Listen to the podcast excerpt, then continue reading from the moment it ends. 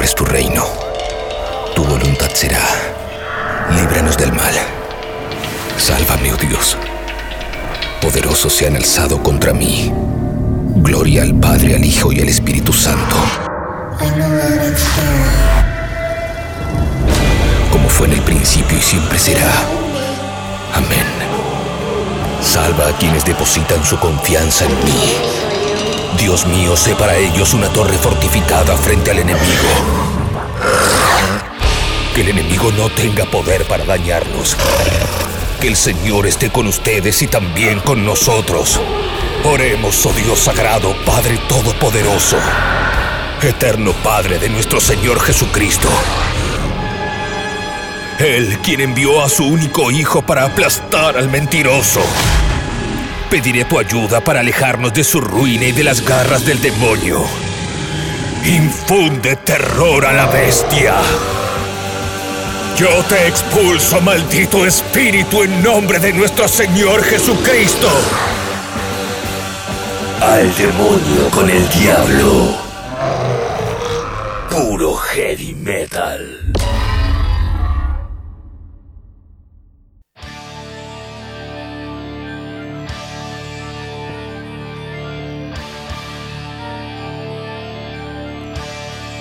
Con esta música de King Diamond empezamos un nuevo al demonio con el diablo. Bienvenidos, bienvenidas a otro programa desde Taberna Odín.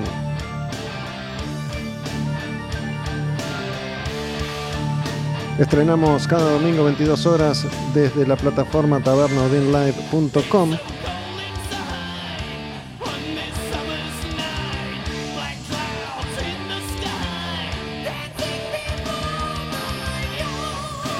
Los contenidos se suben también a Spotify. Van a Spotify, buscan Taberna Odin Live y ahí tienen todos los programas al demonio con el diablo disponibles para escuchar cuando ustedes quieran. En redes sociales, Taberna Odin Live, Olmedo Gus, Instagram. ¿Dónde estamos? ¿Dónde habíamos quedado? Continuando con el año 1990 y un repaso que va llegando a su fin. Como siempre cuento y explico, empezamos desde 1980.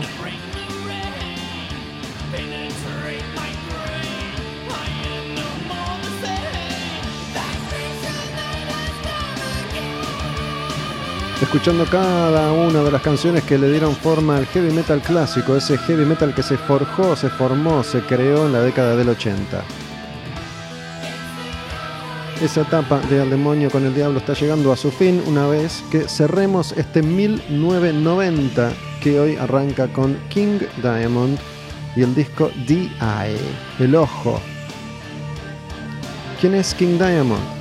Para mí, que viví esa época, es el cantante de Merciful Fate, una banda de Dinamarca, una banda que fue clave en el desarrollo de la música pesada más extrema una banda que fue clave también para la historia de Metallica, no solo porque Lars Ulrich, baterista de Metallica, es danés, es de Dinamarca, igual que Merciful Fate, sino porque en aquellos primeros años de la banda, cuando el grupo iba a grabar a Dinamarca sus discos, los músicos de Merciful Fate los recibían, los cobijaban y les prestaban equipos.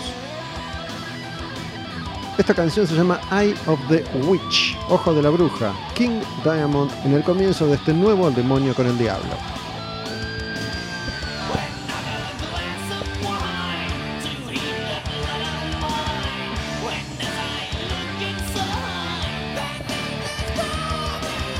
Como cada disco de King Diamond, este es un álbum conceptual, ya voy a contarles parte de esa historia.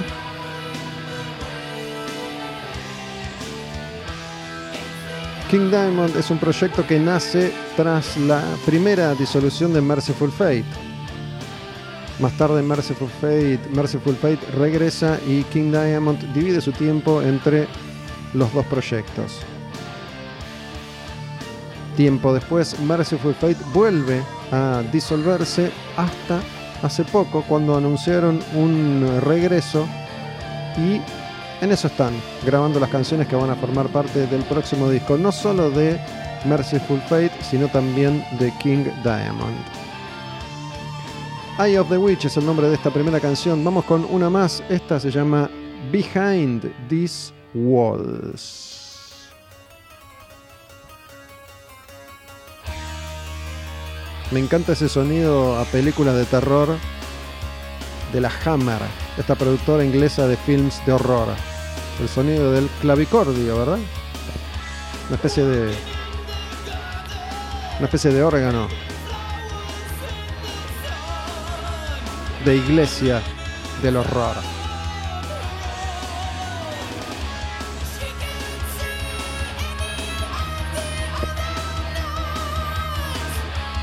No sé por qué, pero estoy seguro que existe una posibilidad, una posibilidad de que alguien en este momento esté escuchando por primera vez a un cantante como King Diamond, uno de los más personales, con todas esas voces, todos esos matices que manejaba y maneja.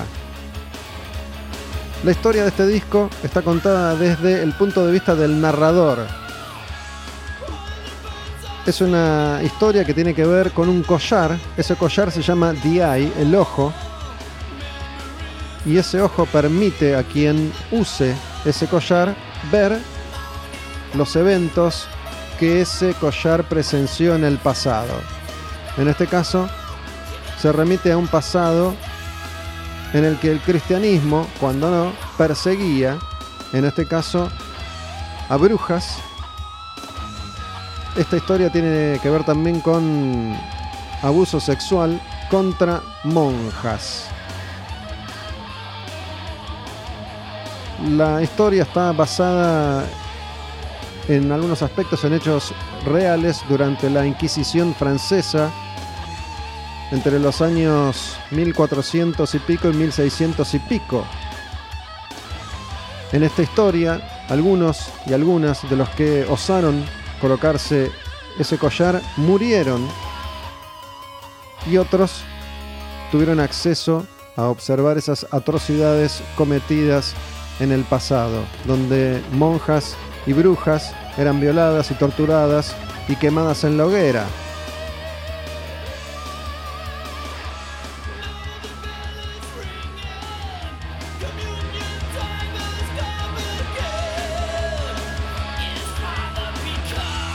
Uno de los personajes que aparecen en esta historia es un padre, un cura, que al dar la comunión, en lugar de utilizar el vino común y corriente, le pone una sustancia que hace que pueda controlar las mentes de aquellos que beban ese vino. Y de esta forma puede manipular a las monjas para que lo ayuden en un ritual de tortura y asesinato de niños. Hermosa historia, la de King Diamond en este disco DI. Recuerden que parte de esta historia es real. Sucedió en el siglo XVII. Seguimos adelante, seguimos recorriendo el año 1990 y de King Diamond vamos a pasar a esta próxima banda que se llama King Sex y que es una banda que quiero mucho, que me gusta mucho, sobre todo esta primera etapa que es con la que estoy más familiarizado. Estamos en el disco Faith, Hope, Love.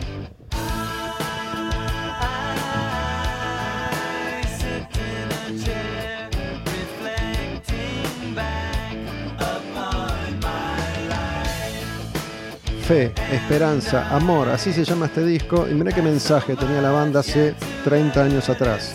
Es un disco que vendría bien hoy, ¿verdad? King Sex es esta banda tan particular que hemos presentado en este recorrido por la década del 80 con estas armonías vocales inspiradas en los Beatles que son alucinantes. It's Love, es amor, se llama esta canción.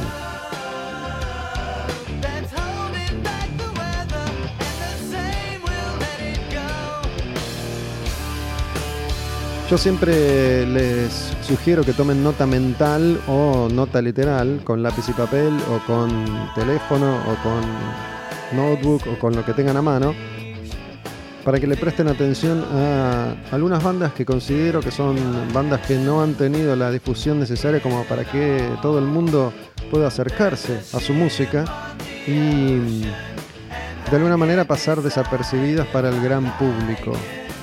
Una de esas bandas, tomen nota, es esta, se llama King's X. King's X. King como rey, apóstrofe S, X. Faith, Hope, Love es el nombre de este disco, año 1990. Se llama It's Love. Y si esta canción les gustó, escuchen esta otra. Se llama We Are Finding Who We Are. Estamos encontrando quiénes somos. Otro título que bien podría aplicarse no solo a esta era, sino a todas las eras. ¿O acaso no venimos a eso, a esta vida, a este planeta, a este universo, a encontrarnos, a saber y aprender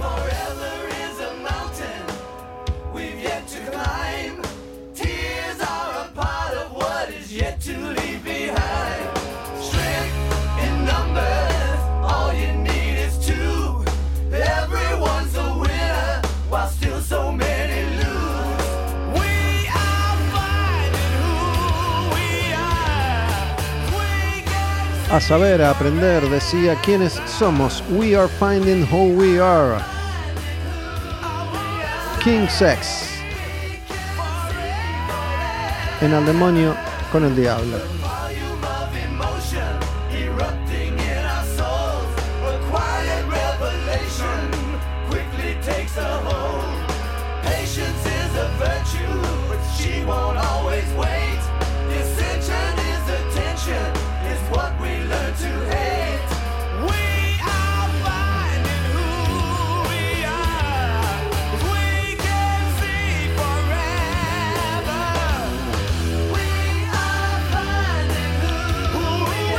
Voy a, voy a tomar una nota mental yo también y me voy a poner entonces, cuando termines de grabar en Taberna Odín el nuevo al demonio con el diablo, corre a tu casa a escuchar King Sex. Les cuento que en esta oportunidad tenemos invitado. En un rato voy a estar conversando con Walter Martínez. Walter Martínez, baterista, actualmente toca en Iorio, el nuevo proyecto de Ricardo.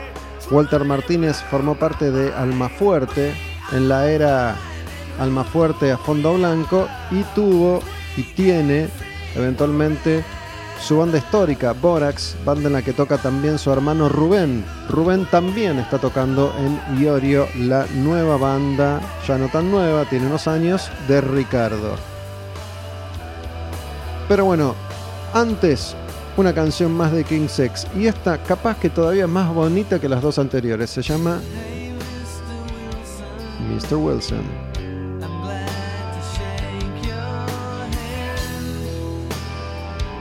Bien Betty, el laburo de voces.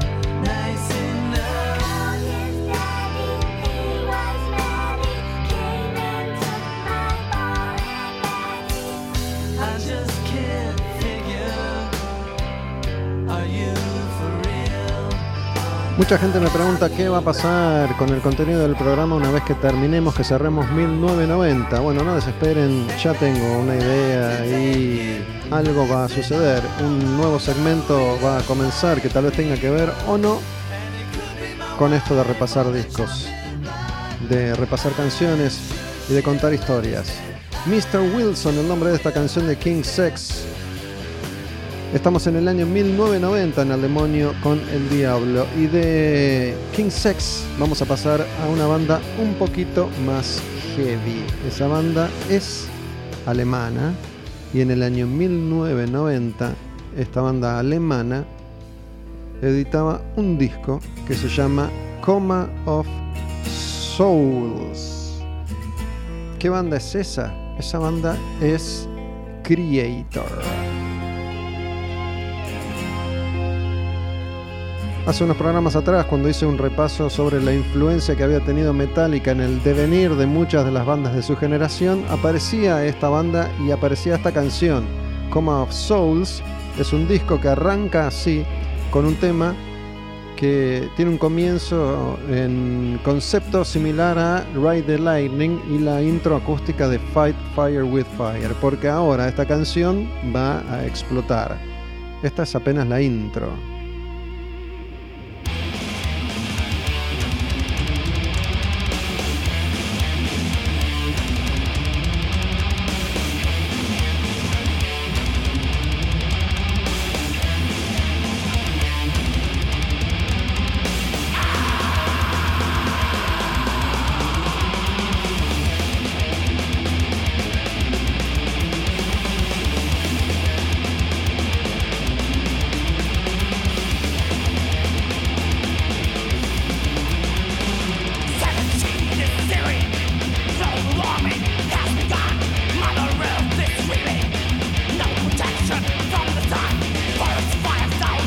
Esta canción, se llama When the Sun Burns Red. Creator desde Coma of Souls.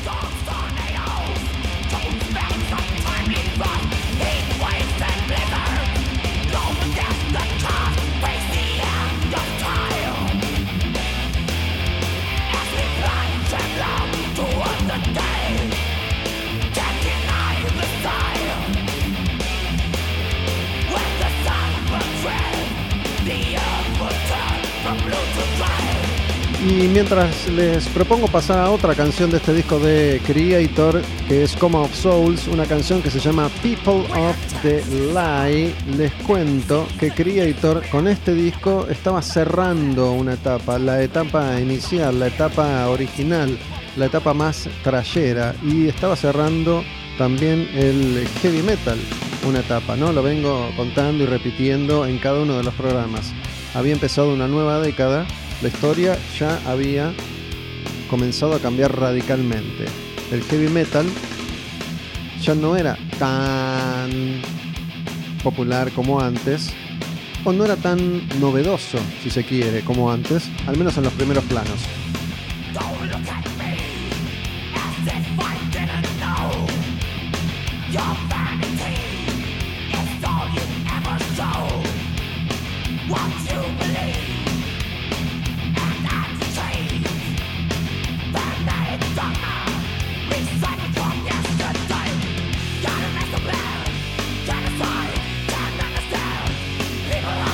People of the Lie, así se llama esta canción de Creator. Esto que yo cuento obviamente no afectaba a todos y cada uno de los grupos y artistas de heavy metal, pero sí a muchos. Era una especie de paradigma, de cambio de época. Entonces, con Coma of Souls, Creator iba a cerrar esa primera etapa inicial y después, como muchos de los grupos de su generación que habían arrancado en los 80, iban a empezar en los 90 a experimentar, a buscar nuevos rumbos, porque eso era un poco lo que el mercado pedía, lo que la realidad mandaba. La enorme mayoría de todos estos grupos que lograron sobrevivir y que experimentaron, después en los 2000 volvieron a sus sonidos originales. Y Creator desde hace ya 20 años es una banda de thrash.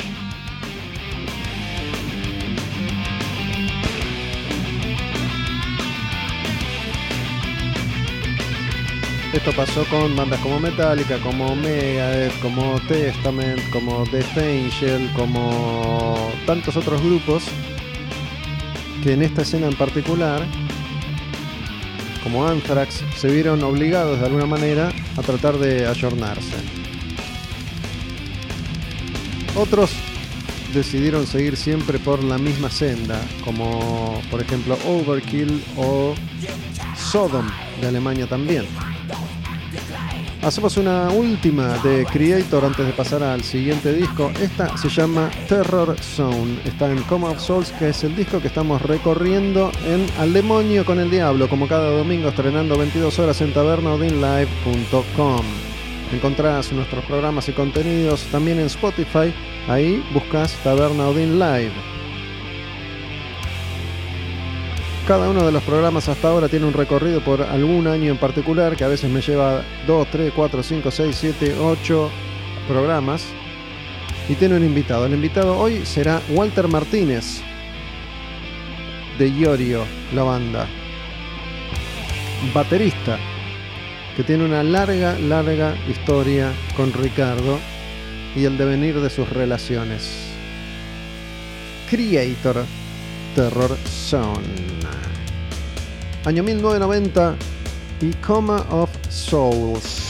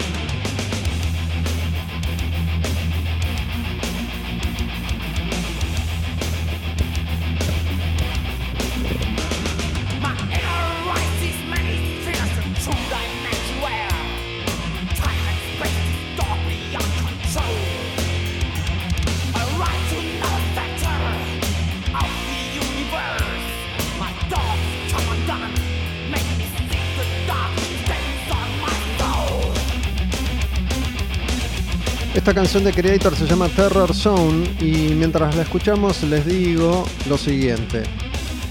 A veces me preguntan o me comentan, por ejemplo, recuerdo un mensaje reciente que decía, no sabía que James Addiction era heavy metal. En este repaso aparecen a veces algunos grupos que no son grupos de heavy metal y que hoy no son o no serían considerados grupos de heavy metal. Pero en ese momento, en los 80, en los 90, formaban parte de alguna manera de una escena que era muy amplia. Y en la eterna y enorme bolsa del heavy metal podía aparecer un grupo extremo como Dark Throne, por ejemplo, hablando de black metal noruego, y también Chase Addiction. Yo incluyo a estas bandas que en ese momento llegaban a nosotros y formaban parte de este universo que investigábamos. Eso no quiere decir que James Addiction sea o haya sido una banda de heavy metal y eso tampoco quiere decir que la banda que viene ahora haya sido o sea o vaya a ser una banda de heavy metal. ¿Qué banda es esta? Living Color. ¿Es una banda de rock? Sí y en su momento estaban ahí junto con todos los demás. Y en el año 1990 Living Color sacaba su disco Time's Up, que tiene esta canción que se llama Love Real Seats Ugly Head. ¿Qué quiere decir este título, este nombre, esta canción? El amor asoma su horrible cabeza. That our relationship was cool. You played the role of having sense, I always played the fool. Now something's different, I don't know the reason why. Whenever we separate, oh.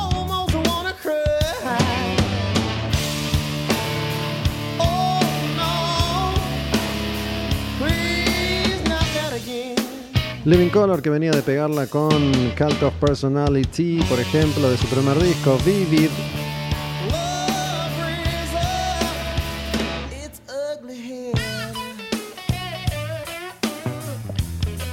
Grandes músicos, grandes talentos y grandes canciones. Esta se llama Love Rears Its Ugly Head.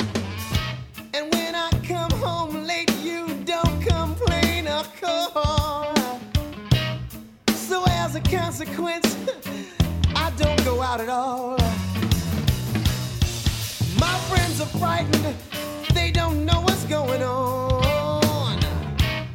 They think you put a spell on me, and now my mind is gone. Banda que en un momento pintaba para ser enorme y bueno, son enormes talentos. Banda que ha venido varias veces a tocar en Argentina y siempre han dado grandes, grandes conciertos.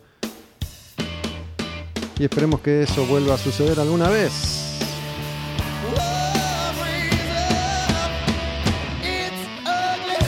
Mientras tanto podemos escuchar las canciones y los discos, volver y recordarlos o descubrirlos si esa es la circunstancia. De Love Rears Its Ugly Head pasamos a la próxima canción que se llama Information Overload.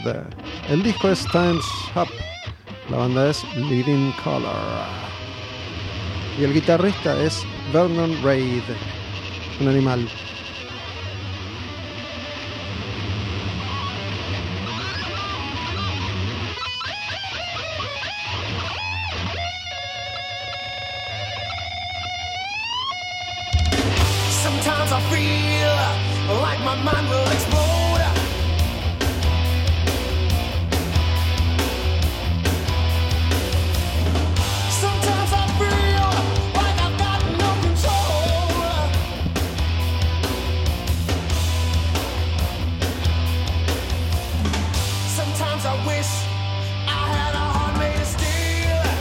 Esto se llama El demonio con el diablo. Mi nombre es Gustavo Olmedo y estoy en Taberna Odín, donde grabo cada semana un programa.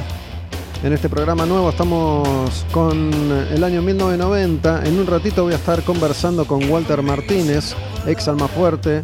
Walter Martínez toca actualmente la batería en Iorio. Y para el final del programa, hoy separé algunas canciones nuevas me refiero a que son canciones 2021 de artistas que están dando a conocer su nuevo material. Estamos arrancando un nuevo año, el mundo sigue girando y sigue rodando a pesar de todo. Y vamos a estar escuchando canciones, por ejemplo, te anticipo algunas, de artistas variados. ¿eh? Vamos a estar escuchando canciones de Cannibal Corpse, una canción de este proyecto que se llama Smith Kotzen, que es un proyecto en el que se han unido Adrian Smith, de Iron Maiden y Richie Kotzen. Lo nuevo también de Greta Van Fleet y de Miles Kennedy, por ejemplo, para tener un panorama bastante amplio y variado. Esas son algunas de las canciones que vamos a estar escuchando hoy, canciones nuevas en Al Demonio con el Diablo, pero antes tenemos que seguir repasando los temas del año 1990. Y vamos a ir con una más de Living Color, la última antes de pasar al siguiente álbum. Esta que viene se llama Pride.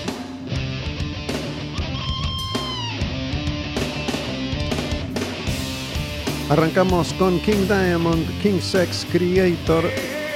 Esto es Living Color, Pride. El disco Time's Up. El programa, el mismo de siempre, al demonio con el diablo.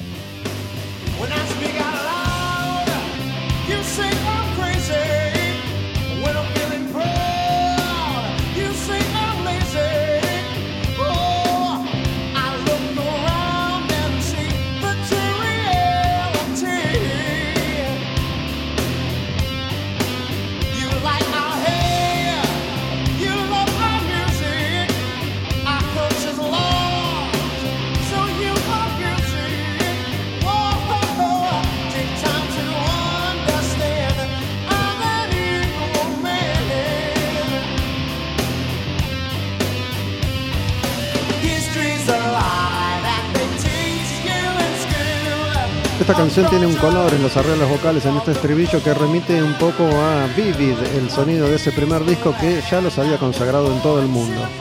Estamos con Living Color, estamos en el año 1990 y esta canción que se llama Pride. ¿Qué es Pride? Pride es orgullo.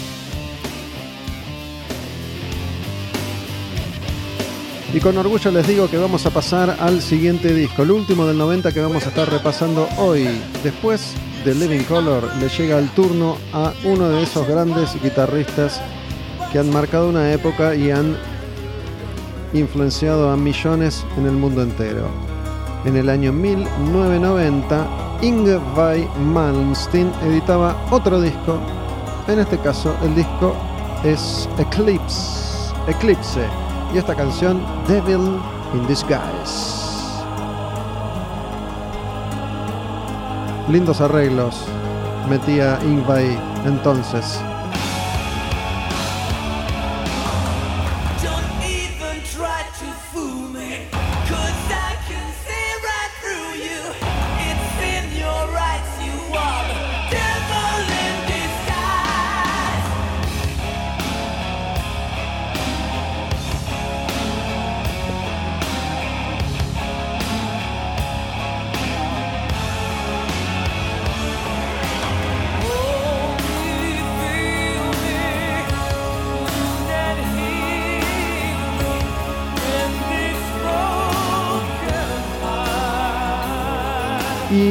Malmsteen, entre otras cosas, se ha dado el gusto de grabar con muchos de los grandes cantantes de heavy metal.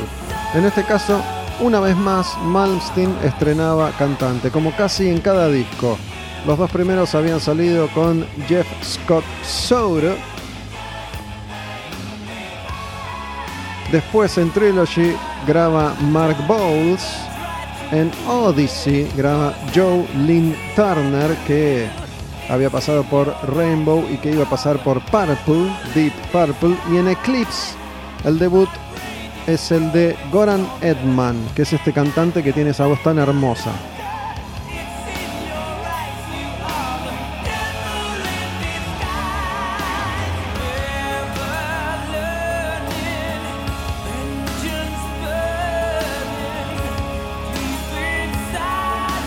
Me parece a mí, no sé qué pensarán ustedes, sé que Malmsteen tiene fanáticos que son soldados de la causa en todo el mundo, incluyendo la Argentina por supuesto, pero para mí Eclipse es el cierre de la gran etapa compositiva de Ingvar.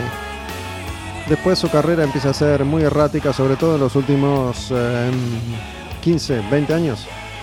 Este disco se llama Eclipse, Ingvar Malmsteen en Al demonio con el diablo, año 1990. Devil in Disguise se llama esta canción y elegí una de este disco para cerrar este primer bloque del demonio con el diablo. En un ratito, después de un tema de Malmsteen, vamos a estar charlando con Walter Martínez, escuchando canciones de Almafuerte, de Borax y vamos a estar escuchando algunas canciones de ese concierto en vivo de Iorio, la banda, que se streameó hace poco, se grabó en el Teatro de Flores y tiene una presentación impecable. Mírenlo si no lo vieron, está completo en YouTube. Pero antes vamos con una canción completa de Ingvar Malmsteen del disco Eclipse y se llama Demon Driver.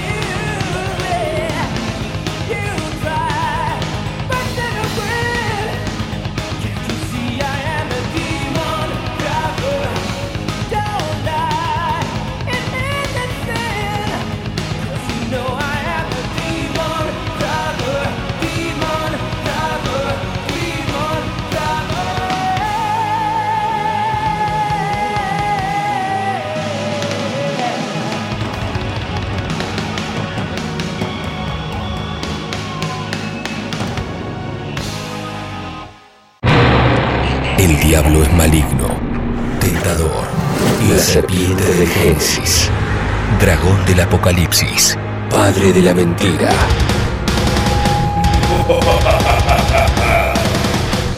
Al demonio con el diablo. Puro heavy metal.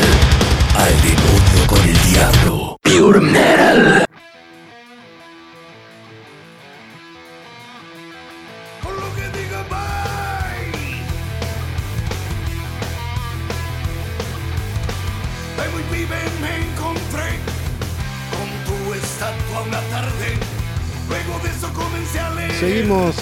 Al Demonio con el Diablo. Y llegó el momento de presentar al invitado de hoy. Aquellos, aquellas que escuchan habitualmente cada programa saben que en cada Al Demonio con el Diablo, un músico argentino viene a charlar conmigo. En este caso es una de las todavía varias figuritas que me faltaban. Me refiero a músicos que han tocado con Ricardo Iorio. Por este mismo espacio he charlado con Gustavo Roweck, con Beto Samarvide, con el Tano Romano, con el Tano Marchielo. He charlado con Pato Struns. He hablado con muchos músicos argentinos que tocaron en algún momento de la historia de Ricardo Iorio con él. Y esta vez quien vino a Tabernadín para grabar conmigo este programa es Walter Martínez, baterista de Alma Fuerte, Borax y de Iorio, la banda actual de Ricardo. ¿Qué haces, Walter? ¿Cómo andas, loco? Gracias por venirte. Bien. No sé si decirte bien o, o más viejo, ¿no? Después de tantos años que nos conocemos. Estás pero- entero, estás entero. Eh, pero contento, contento porque yo pienso que cuando uno, siempre digo, elige algo, eh, el futuro lo hace uno, seguir tocando, ¿no? Y más siempre hablando de este tipo de música, ¿no? Hay que tener mucha voluntad, mucha fuerza. Contento, contento de que soy, el- el- de todos estos músicos que, que nombraste, soy el primero que después de una banda que tiene, lo vuelve a convocar. Y es muy importante para mí eso. No es, no es un detalle menor, ¿no? No es un detalle menor. Recién que, que estabas recordando una, una antigua charla que tuvimos hace ya no sé cuántos años atrás, cuando te, te habías ido de Almafuerte. Qué, qué bronca esa, sabés que esa primer charla, ¿no? Que uno estaba ahí arrodillado más o menos. ¿En qué año fue? ¿2000? Claro, fines del 2000, casi 2001. Locuras, porque en ese momento imagínate que tener 21 años menos, ¿no? Más o menos. No, Este, los tres, Iorio, 30 y pico de años, el Tano y yo, era, era una, una- una bomba, una molotov que tenías en la mano y que podía explotar por cualquier lado. Y explotó. No, yo porque, qué, sé yo, este, más allá de, de ser una persona que bastante sensible, siem- si bien siempre fui al frente y eh, peleador y todos saben que fui karateca y boxeador y todo, mi vida fue así, este, quiero y amo mucho todo lo que hago. Y capaz que en ese momento me pegó mal una noche y me fui, pero ya está.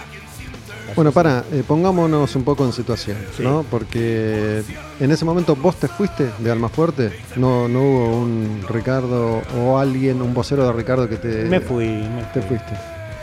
Vos grabaste Almafuerte y a Fondo Blanco. No, cuatro discos. ¿Cuál más? En vida fue el primero, a los En tres vivo. meses que entró. Después Perfecto en su tierra, con partes de estudio y de en vivo, que había quedado algo de. Después ahí sigue esto, el disco de las cartas, al más fuerte, y después, o sea, en tres años, cuatro discos. Por eso, pero discos eh, de estudio, de digamos. estudio de estudio hay algo en, en ¿cómo se llama? En, Profetas. en Profeta en su tierra, y después sí, el disco al más fuerte y, y a fondo blanco. Bueno, estás en lo que a mí me parece y mucha gente coincide en los dos discos clave de la historia de Almafuerte. Si bien todos los discos son importantes, me refiero a los dos discos que despegan para la banda, ¿no? Fue un, un momento increíble porque era al palo y crudo y después eh, de esos dos discos pasa a ser algo que ya no se graba tal vez con triggers, un sonido más acústico, pero musicalmente estábamos a la vanguardia de algo, de algo que estaba cambiando. No eran las típicas canciones de Ricardo lisas y llanas hacia el palo y, o lentas, sino que se, buscó una, una vuelta más de tuerca. Si bien no pasaba a ser, viste, lo, la movida del metal más moderno de ese momento, sí había un- una linda vuelta de, de rosca, ¿no? Y, en el momento un, poet- un momento poético de Ricardo increíble. Bueno, Ricardo tuvo muchos momentos increíbles a lo largo de, de su historia, pero bueno, yo así hincapié en esos dos discos que son los discos que consagran masivamente a, Alma Fuerte. Al más fuerte. Se populariza después, ¿no? Porque este, ahí ya despegamos, hacemos dos obras, hacemos cosas importantes, hasta lo que tocamos con, con Metallica en River, pero yo que tengo la oportunidad en este momento de repasar toda la carrera, todos los temas que hizo Tony Scott, el Pato Strung, eh, eh, Vin Valencia, Gustavito Rowe, y, y- y otra vez lo mismo, con una banda sobre todo de pibes, ¿no? Porque cuando, cuando cierra este ciclo de Alma Fuerte, que uno nunca sabe si va o viene o va a volver o qué será, este, dice hay que darle de comer a los más jóvenes. Y aparece debutando Alejo, me dice Ricardo que lo chequeé, que ya lo había escuchado en vivo. 16 años debutó tocando en vivo, Alejo, 16 años. Y es es como decir, el Tano Marcelo, bueno, qué sé yo, es Maradona y este es Messi, ¿viste? Le falta, pero. Sabes que, mm, bueno, me parece interesante esta, esta última faceta actual de, de Iorio. Están corriendo Porque, muebles, mm, están corriendo muebles. Sí, acá estamos en Taberna Odín. En este momento, siempre esta es la hora en la que se corren los barriles de cerveza, ¿no? Salen Muy los bueno. vacíos y entran los llenos para servirle a la gente. Salud. Em, estaba diciendo que me parece interesante que, que Ricardo hoy en día experimente con distintos músicos, distintas formaciones. Fue, fue cambiando los músicos que lo acompañan en, en Iorio, este proyecto. Y creo que está bueno para un artista con, con su historia, con su trayectoria.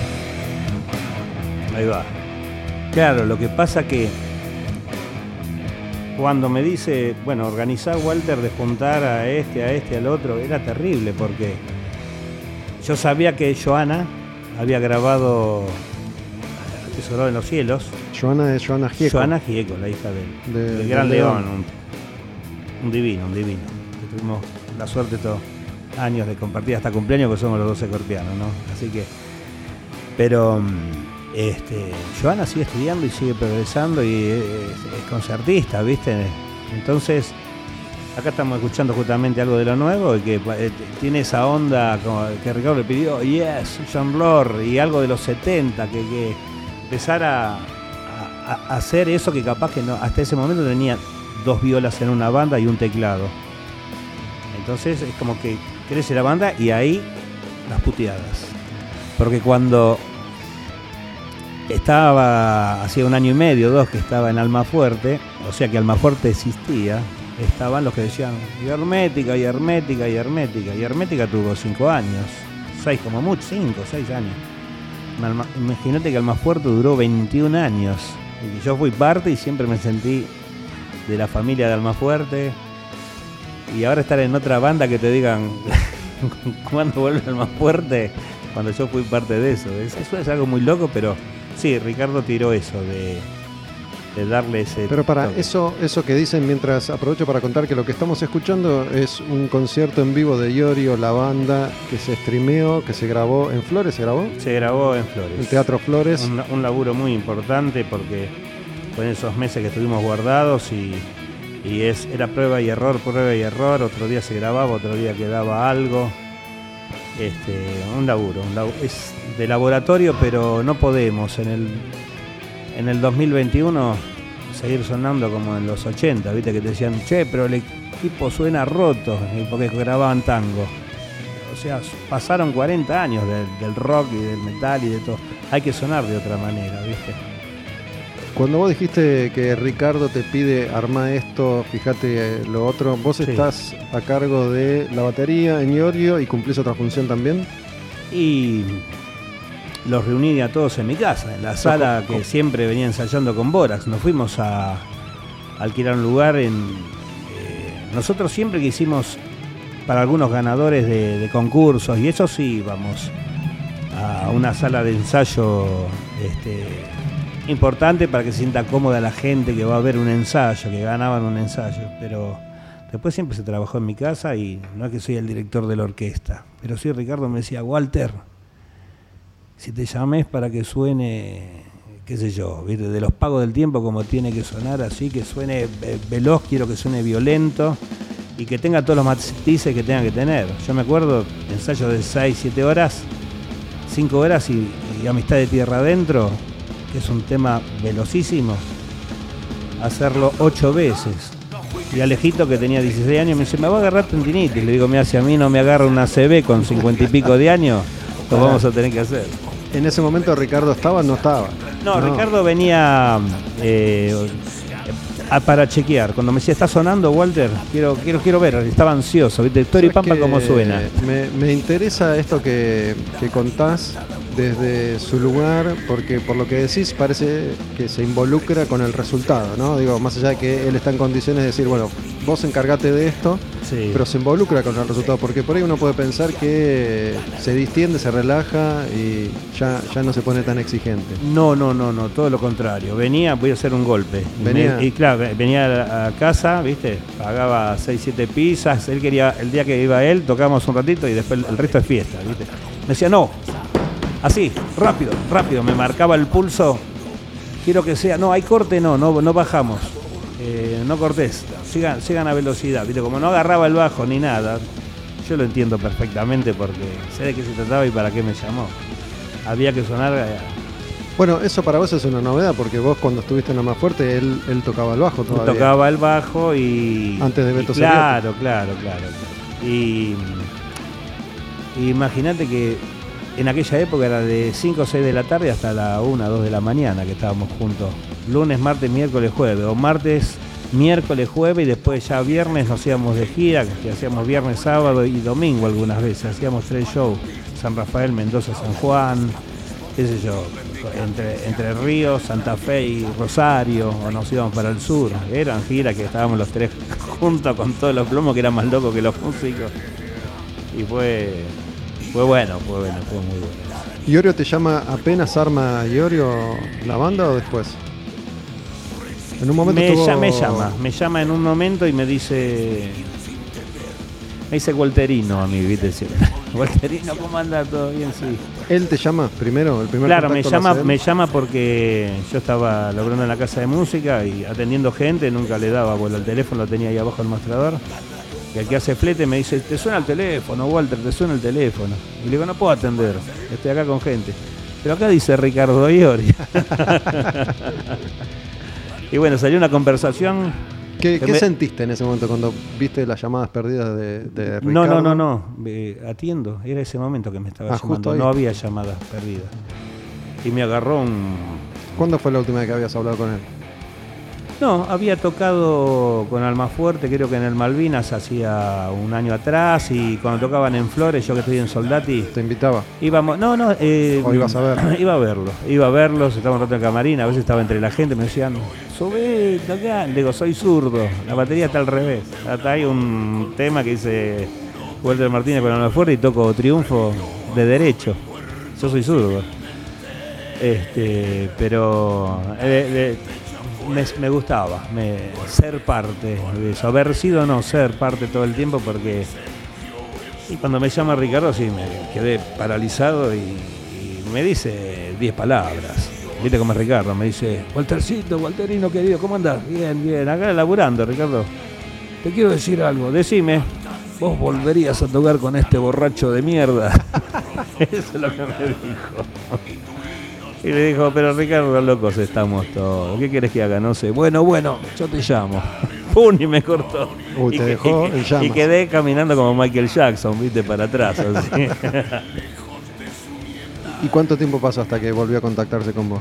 Eso era, recuerdo bien porque el- lamentablemente eh, fines del 2015 falleció mi vieja, yo estaba tocando en Mar del Plata, en Benito Juárez, con Boras, teníamos fechas, tuvimos que pasarlas, eso pasó un 3 de diciembre y ahí al poco tiempo que Ricardo dijo que no tenía ganas de seguir, ¿viste? no sé, tiró algo así, no sé si en un cosquín o un varadero. Y dijeron, porque la gente se muere, qué sé yo, no sé, tiró algo así. Y yo ahora recopilo eso porque después, en, no sé si en enero o en febrero me voy de vacaciones con mi pareja. En ese momento llevo a mi hija, Brenda, Tobías, ¿no?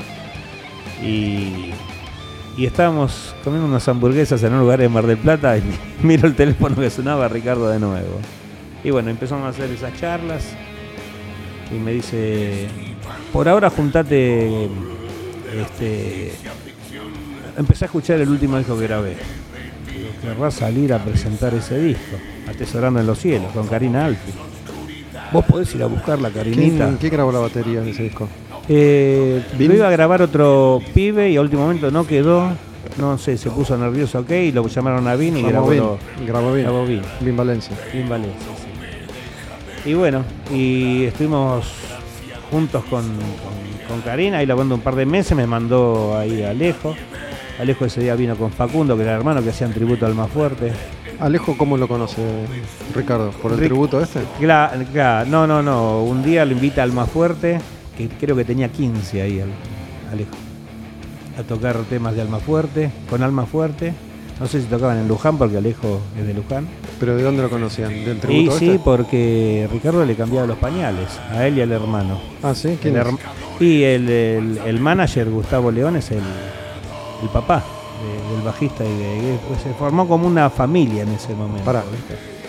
Ricardo Ah. le cambiaba los pañales, Claro, porque los conocía de chiquitos a ellos. pero porque es amigo de- Porque en un momento Marcelo Caputo, el manager histórico. de- histórico, el más fuerte y de Hermética, lo agarra como co-manager a, a Gustavo o algo así. Yo no estaba en ese Ah, momento. era una- como un asistente Claro, como un asistente y sabía la movida y bueno, muy buena onda con Ricardo y Ah, o sea que lo conocía de toda la vida. claro, entonces cuando lo vio Alejito me dice, ¿por qué no lo probás, Walter? Vos me decís, eh, mirá que vos tocaste con el Tano, me dice. Digo, a ver. Y bueno, y bueno, y todos estos temas ¿ves que estamos escuchando, había que darle esa onda. Lo de la RAL de Facundo Cabral, que suene como, como los primeros discos del más fuerte. Esto que, que suena de fondo mientras charlamos es Sí. este show que, que hizo Claro, para claro. streaming que tiene canciones de Hermética, algo de B8 Y tiene, y tiene, varios covers. claro, y tiene cover que Ricardo quería cantar. Facundo Cabral hacemos dos temas. Este que es el oficio de cantor que salió una cosa increíble porque en el medio se torna medio, viste, es nada más que de decidor y con la guitarra. Y yo pienso que se logró bien y es prácticamente lo mismo que ensayamos para el disco. Y está una de Demis Rousseau, de Lito Nevia. Elito Nevia. Bueno, yo te cuento. Habíamos grabado todo lo de Hermética, todo que iba a salir hace dos años, tres. Y Ricardo me dice un verano, vamos a grabar cinco o seis temas más, Walter. Le digo, "Do- buenísimo, ¿dónde? Escucha esto. En, en San Rafael Mendoza. ¿Por qué? Y porque era la casa de un amigo de él y con una compu y se empezó a grabar lo que son estos temas. Y después yo estuve, ¿cómo se llama?, laburando en Panda para mezclar eso que no, no tenía, era disociado con lo que habíamos hecho en el abasto al, al pasto, ¿viste? Porque es otra calidad de sonido. Así que tuve que laburar mucho con el técnico de grabación después en Panda. Canciones de Alma Fuerte. Y al No. más fuerte hay una sola, que era en su momento era un tango. ¿Están golpeando? están golpeando. Pero este, después hay falta un tema de flema, del querido Ricky, que nos, cada vez que tocábamos en cemento nos traía un, un vino. Era una cosa divina, pintada la cara de blanco, muy, muy enfermo de Ricardo. Y. mm, ¿Cómo se llama? Y también quiero recordar hoy que hace 16 años que no se fue, se fue el querido Pablo. Papo. Sí, hoy estamos grabando el día en el que murió Papo. Y bueno, arrancamos así, medio como un tango tocado a piano y después al palo. Siempre al, al revés de lo que se graba. ¿De ¿no? Flema cuál, cuál tocan? El último vaso de vino. ¿Y esa no quedó, no quedó bien o qué? No. Y creo que hay 17, 18 temas. Yo pienso que algunos hay que guardar. Aparte estaban, algunos ya sabían habíamos grabado eso y decían, no está el tema de flema, no, porque este, es algo muy simple y capaz que teníamos poner algo, no Bueno, sé, que haya- siempre, siempre el funcionamiento de, de la mente de Ricardo, que es indescifrable, de todas maneras es interesante, ¿no? Porque en este momento de su vida hace canciones de B8, de Hermética, hace covers, hace versiones y no hace muchos temas de más fuerte, que es como su, su última etapa, ¿no? Decide él poner una especie de distancia. Mm, yo pienso que los temas del más fuerte son los que tocamos la mayoría en vivo y había que darle a la gente, capaz que a los más chiquitos, que estaba tocado por, cantado por Beto. Y, y ¿cómo se llama? Eh, por el cantante de Hermética, por O'Connor. por O'Connor, algo con la voz de Ricardo, que es el que hizo todas esas canciones del camionero, que iba él con el viejo repartiendo las papas y, y él está en un momento de su vida que dice, capaz que se lo dice a mi viejo este tema y está grabado con un sonido y con una voz que no es la mía y, y para que la gente redescubra todo eso. A mí me pasa que con la película de Queen descubrí temas de Queen que los escuché hace 40 años atrás y uno se vuelve vuelve a escuchar esa canción, imagínate darle algo con un audio copado y con la voz de Ricardo, ¿no? Y te, te digo esto porque, digo, llamarte a vos, que ya habías tocado con él, que es una Sí. que, que ponga esta intención a la hora de hacer canciones, no es que nunca haya hecho canciones de B8 o de Alma Fuerte o de Hermética, pero no era lo más común, lo más habitual. Él siempre es como que dice, hasta acá llegué con esto, listo, Sí. quedó en el pasado. Ahora es como que tiene otra actitud, está más, más, más Hemos- romántico, más nostálgico. Claro, pero aparte se grabó hace mucho tiempo y y hemos hecho unas canciones muy bonitas que Ricardo está muy muy enamorado de unas canciones nuevas que tenemos, ¿no? Con mucha melodía.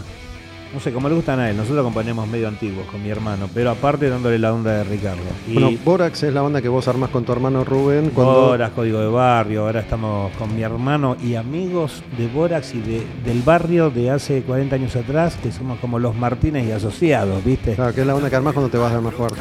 Borax es la, no es la banda que Ya, armo. ya tenías. Claro, Volvés yo con esa la- banda. la- la- en el año 87, en la revista Metal ya salimos con Borax, una imagen del momento paupérrima ahora, pero ¿Cuál muy, era? Porque en muy el momento divertida. había muchas imágenes. Podía ser heavy clásico tipo Judas, podía ser black metal tipo Venom, podía No, ser no, no. tipo Rat. No, no, teníamos un vocalista que también pasó por, por Rata Blanca, mi primo Lowy, y que antes de que, de que entre en Rata, nosotros hacíamos una onda Rage. Nos gustaba Ah, mucho algo más metal progresivo y con esa voz tipo Short Tate y Dio hacíamos cover de, de Dio en vivo, pero Borax era una banda que a la gente de la revista le pegó mucho. Y empezamos a meter gente. Después de lo de Rata Blanca, mi primo chifló, ya se pensaba que él era Freddie Mercury y, no llegó a Para porque mucho Rata más. Blanca probó muchos cantantes antes Claro, de- no, no con. Habían grabado el primer disco y había sido una bomba, Rata Blanca. Y empiezan a probar y estuvo 3-4 meses probándose en Rata Blanca. ¿Cómo se llama tu primo? Se llama Luis Álvarez. En ese momento en todas las revistas salía como Lowy Novello.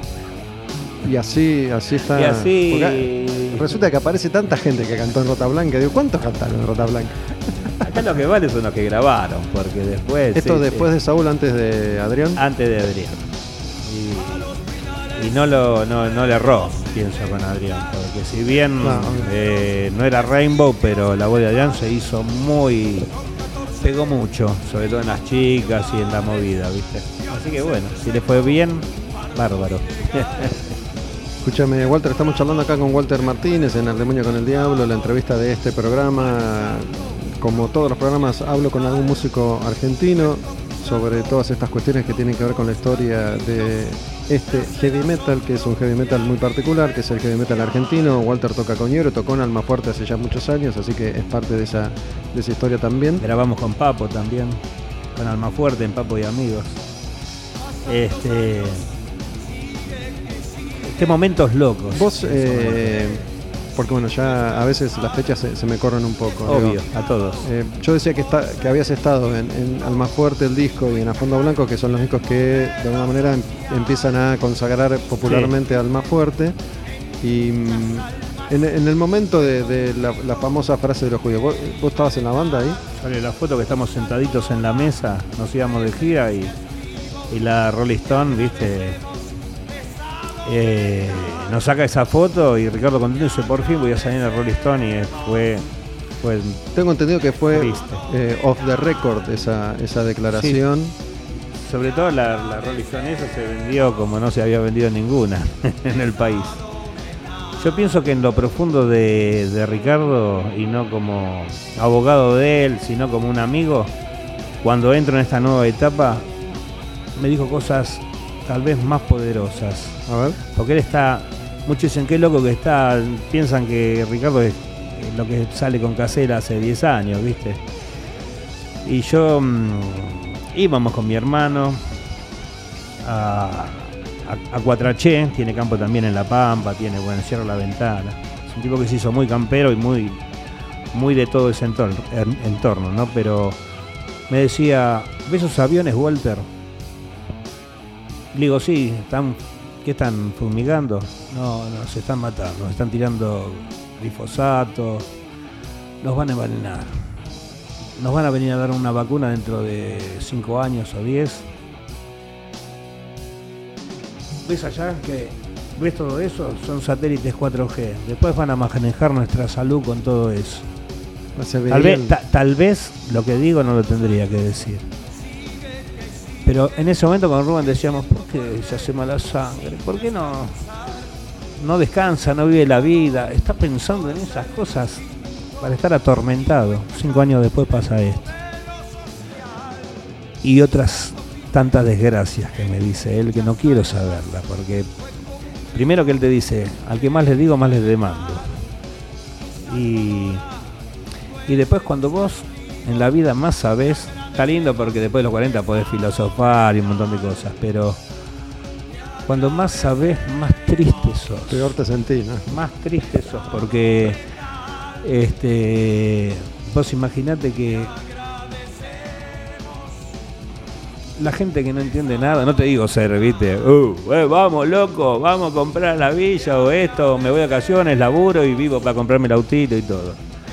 Yo con la música me di muchos gustos, pero saber por demás, porque Ricardo es terrible en eso. No es ese loquito que todos piensan. Sí, es Jaimito a los 58. ¿eh? Es, ma- es malvado, es malvado porque se manda cosas gravísimas, pero, pero también está constantemente. Él odió lo que es internet y la computadora hasta hace 8 o 9 años atrás. Le está sacando un jugo así, mira. Sabe de todo.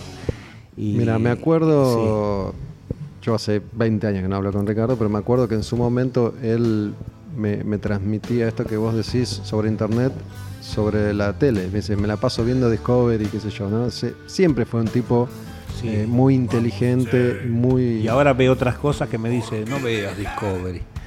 Está hecho para que para la gilada. Para, claro, para que, para que creamos lo que nos están contando. Hay otras cosas y me cuenta cosas. Bueno, pero hablemos de música.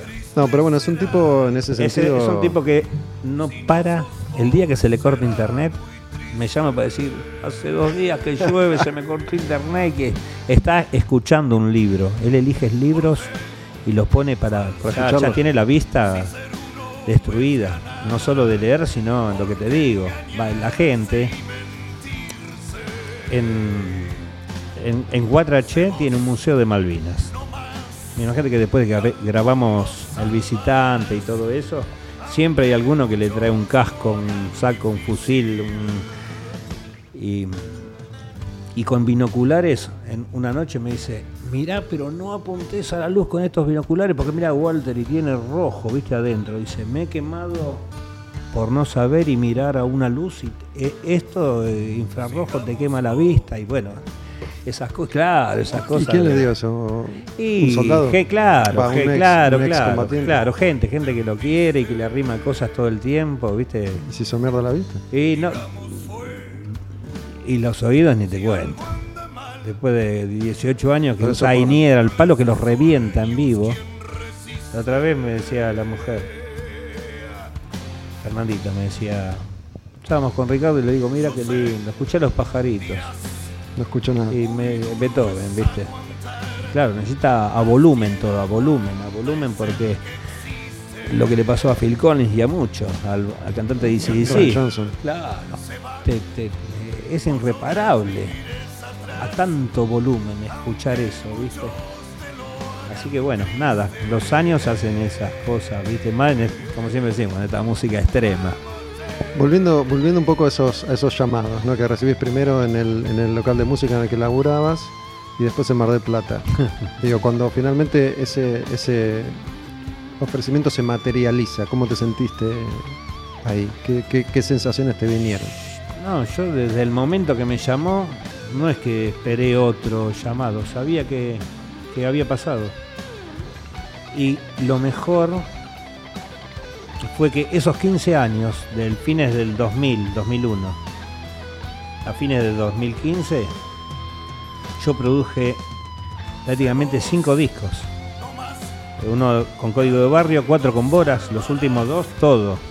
Me fui a la nave de Osber y estuve los banqué, eh, elegí los dibujantes que me tatúan a mí para hacer, por ejemplo, guerra mental y todo eso. Y estudiando todo el tiempo para perfeccionarme, ¿viste? No soy ese que tocaba en Alma Fuerte. Para mí esa persona sí era, tenía toda la fuerza, yo me encantaba Mickey D, Cosi Powell, pero este uno sigue creciendo musicalmente, ¿viste? no era tampoco mi música nada más que lo de Borax, sino que siempre este, no paramos, no paramos nunca de, crecer, con mi hermano también, mi hermano mucho piano y guitarra, piano, guitarra, guitarra criolla, y siempre, y los dos trabajamos en la casa de música y estábamos constantemente creciendo y, nada, cuando me tocó eso de que me llamó Ricardo, no tuve, viste, de dudarlo, que me pese la camiseta o nada. Digo, ah, sí, qué lindo. Porque hay que nadar 15 años en dulce de leche. hay que nadar 15 años, te digo que no se la aguanta nadie. No es que ar- armo, viste, que yo eh, me fui al más fuerte, era hermética, y me quedé con tres miembros y Bueno, la que, gente va. hay que decir que esto que te pasó a vos en, en esa nota a la que hacías referencia hace un rato que la mencionamos acá, que estabas, estabas triste por haberte ido de Almafuerte, eh, le ha pasado a varios, no solo músicos de, de Almafuerte, digo, a Beto Seriotti, a, a Vin Valencia, digo, cuando eso se termina, para, para los músicos que no son las caras visibles o, las estrellas que... Con Beto estuve acá cerca. Eh, no, perdón, con, con Vin, hace, en, en una junta de bateristas y todo. ¿Qué sé yo? Hay que hablar de que yo siempre tengo eh, el bastón, la muleta, que es mi hermano. Cuando él se cae, estoy yo, y cuando yo me caigo, está él, y siempre estamos se sostiene. somos gente que tiene un humor para esta música, un humor. eh, y amamos esto que hacemos, ¿viste? Por eso no es que. Se hace cuesta arriba, tal vez no vivir de la música. Yo hasta que me estabilicé de nuevo pasaron dos años. Este, para colmo lo que te contaba fuera del micrófono, que cae de la rúa. Yo había firmado por sentimiento pesado con una compañía española que con un poco de publicidad eso iba a andar perfecto. Y, y cae de la rúa y se van todos. En una Argentina prendida a fuego, se va la compañía del país y tuvimos que esperar. Y yo ya estaba grabando el segundo disco y De Borax. de- de Borax. Y, y eso lo grabamos 2000-2001. Y el segundo disco que ya estaba casi grabado lo sacamos por Roberto Cosedu en el, en el 2005, casi 2006, una locura tener un disco guardado. Porque no había manera. Yo ya había vendido la batería, que ya la recuperé con estos shows de Iorio. Una batería que hoy sale casi un millón de pesos. Una batería para tocar. Una Orion de seis cuerpos. Que era, era tu batería de... Mi batería que grabé a fondo blanco. Yo siempre tengo la Premier inglesa doble bombo. Esa no la vendo porque es, es parte de unos muebles de mi casa, ¿viste? Pero la Orion, la Mapes con la que vengo haciendo los últimos tres años de show de Iorio, la recuperé tocando. La tenía un amigo mío exhibida en una oficina que tomaba clase conmigo. Yo te la compro, Walter, cuando estuve mal. Y después para grabar el disco La Oscuridad, tuve que vender el auto. O sea, me quedo sin la batería y al, al otro año me quedo sin el auto. Me decían, ¿cómo andas, Walter Bárbaro? No, acá andábamos grabando el disco, todo, todo. Una demencia, cualquier otro. O sea, los- el- el- Pero vos te, te sentías bárbaro. espectacular. No te sentías bajoneado y mentías. No, no, no, porque ya una vez que uno está activo y, y ¿cómo se llama? Y, y tiene otro ingreso que no es la música, sino que salir a laburar. Y, y siempre, siempre después del año, al año que me fui al más fuerte, siempre lo fui a ver. A Ricardo, a, a Vin, al Tano, y estaba en los shows. Igual para, me dijiste que esa, esa batería costaría, cuesta hoy un millón Sí, de pesos, sí, que sí, no es tanto, son 40 dólares. ¿Cuánto? No, 40 dólares no, cuatro- 400 decime por lo menos. Igual los valores, digamos. No vale sé, nada, la, No, nuestra no. plata no vale. Yo no me acuerdo, no me acuerdo lo que era en los 70, en los 80, digo que por ahí, yo qué sé. No te capaz- podías comprar una Ludwig en los 80. No, porque no había, porque no podías, pero digo, capaz que capaz que en ese momento costaba 7 mil millones de pesos Claro. moneda nacional, no sé. Escuchame, digo, cuando, cuando se inauguró, no sé si se inauguró, pero en el año 79, las primeras escapaditas que hacíamos con los compañeros de primaria, nos tomábamos el 6 y íbamos a Galería Jardín, ahí en Florida y La Valle. Florida. En la otra cuadra había una casa de música que tenía una Ludwig de acrílico con luces. Y yo me quedaba una hora mirándola. Dale, vamos, sigamos para allá. Y yo me quedaba mirando esa Ludwig de acrílico. Ahora tengo una ahí en el laburo. Ven, tengo 130 baterías armadas. Pero era inalcanzable. Era estar viendo un plato volador todo el tiempo. ¿Ya eras, ¿Ya eras baterista ahí? no, era, era un proyecto, tenía unos tachos en casa. Después vino una Dixie, después vino una Colombo, una tachos, tachos, Caf, tachos. unos tachos. Tachos. Rubén tocaba una criolla y yo tocaba unos tachos a los, tachos de a los plástico. 13, 14 años. Sí, tacho sí, de sí, lata. sí, sí, sí, de cartón. Eran, había una lavandería de, de trapos ahí en Soldati en la esquina y cuando largaban esos tachos de cartón, armaba... Tenía, tenían los palillos, porque siempre lo- los bateristas que todavía no tienen batería tienen palillos y los guitarristas tienen púa, por lo menos. Y si no había, lo hacía. ¿Qué es eso? Es así, Gustavito. Es así, gracias a Dios que uno siguió y no, no se cayó en ese momento porque todo esto no hubiese estado pasando. Es, la pasión de un músico, de un músico argentino. Si, yo, con los discos que grabé en Alma Fuerte, de intérprete, inclusive en, en Adi Capif, cobro lo de Papo y tengo cuatro de Borax, uno con código de barrio. Fui invitado en discos de Los Ramones, hice un montón de cosas a los 15 años. Si yo estaría viviendo en Los Ángeles, estaría viviendo de regalías también. Pero estamos acá, ¿viste? Es terrible. Bueno, eso, es- esa cuenta es una cuenta que hemos hecho muchos, ¿no? Digo, si, si Iván tuviera cervecerías en Los Ángeles, si yo hubiera trabajado en una radio de Los Ángeles, todos Es así. estaremos manejando Maseratis. Pero bueno, No me quejo. Vos sabés que en, en estos años, 56 años que digo que tengo, yo soy millonario. A mí me ha pasado en Dayam, eh, ahí en la casa de música, no quiero dar nombre, pero bueno.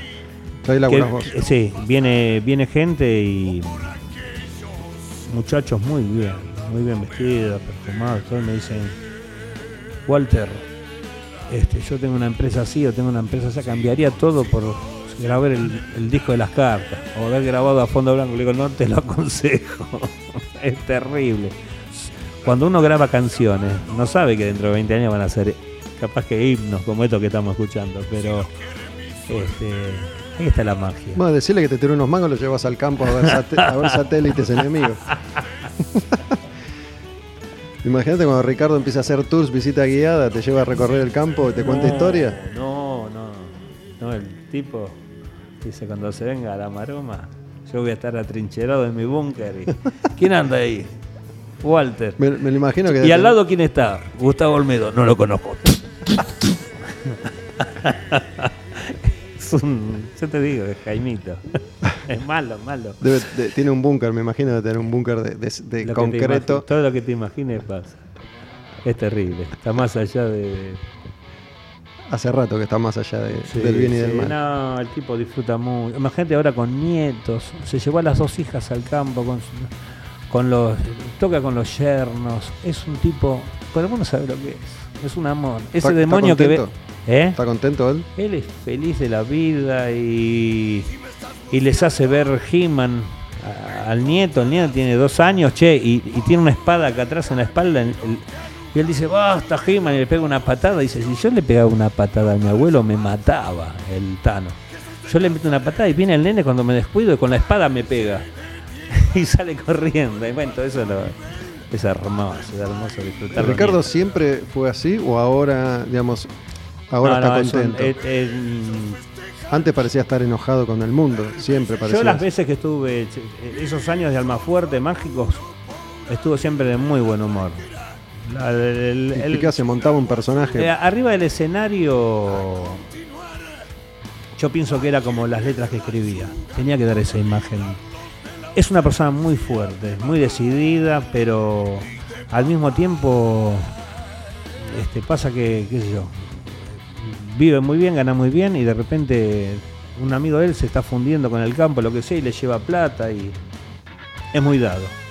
Y él inclusive hasta disfruta eso, de dar todo el tiempo, de dar. No, porque es- bueno, yo con, con, el paso del tiempo fui, fui. Uno siempre se forma una opinión a la distancia, porque la verdad que Sí. lo traté muy, muy poco. Sí. Pero durante mucho tiempo tenía la sensación de que, de que era un, un renegado. Y después empecé a sentir que él ya había caído presa de ese personaje y todo el mundo esperaba eso de él, entonces es como que tenía que sostenerlo. Es lo mismo que la- la- la- nada, ¿viste? ¿Qué sé yo? Ver a Jack Nicholson haciendo de Angelito o a, o a, o a Stallone, ¿viste?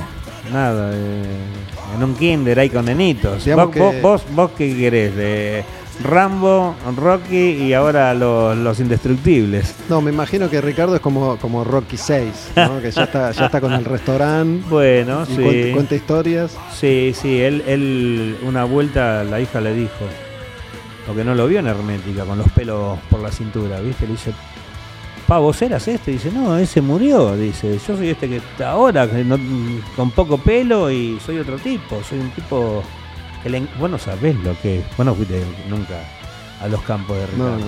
En La Pampa, en Guatraché, abajo, tiene tiene vacas que yo la, hace cinco años tenía 3, 4. ¿Viste esa- esas vacas escocesas con la chiva del diablo abajo que son gigantes? Ahora tiene, no sé, la última vez que fui me pareció que había 50, 60. Caballos, gallinas, Pero un son- corderito, Walter, enseguida tiene el gaucho que te lo abre. ¿Cuál quieres este? Nos comemos un corderito a la cruz. Pero tiene animales Un para, chanchito. para producir. Para, para él. Para él. es feliz así, ¿viste? Tal vez. Y siempre comprando algo más. Se- Comprando un poquito más de campo para acá, para allá, imagínate. Tenerlo de, de vecino ayer tirando tiros, ¿no? te lo vendo, te lo vendo. Quiere, quiere comprar hasta donde no lleguen las balas. Y bueno, pero es hermoso, es hermoso. La verdad que.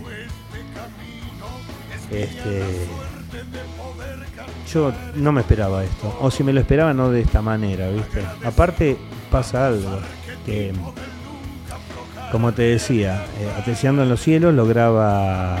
eh, ¿Cómo se llama? Eh, Karina. Karina Alfi. Karina Alfi. Y la pone tipo como una, una viola, ¿no? Ahí de, de acompañamiento y Karina es de tocar, tocar y tocar. Entonces yo estaba en el medio, era el referee de a ver quién tocaba este solo, quién tocaba el otro solo, quién tocaba el otro solo. Y fue medio Ah, difícil. Alejo y ese- ella. Alejo y ella. Y claro, y, y ella toca mucho más suave, una cosa muy Steve Vai todo el tiempo. A mí siempre me pareció como tierna ella Claro, para, para tocar el. Y un día viene Ricardo, ¿viste? Sí. Y escucha y todo y hablan afuera, ¿viste? Con, Con Karina. con- no con el manager, ¿viste? Que quería que suene más duro el asunto. Y dice, bueno, a Karina la vamos a traer invitada, me dice. Y después me agarra a mí y me dice, Walter, no te enojes lo que te voy a decir. Decime, no sé, que vos no te enojes porque yo no me equivoco. ¿Qué cosa?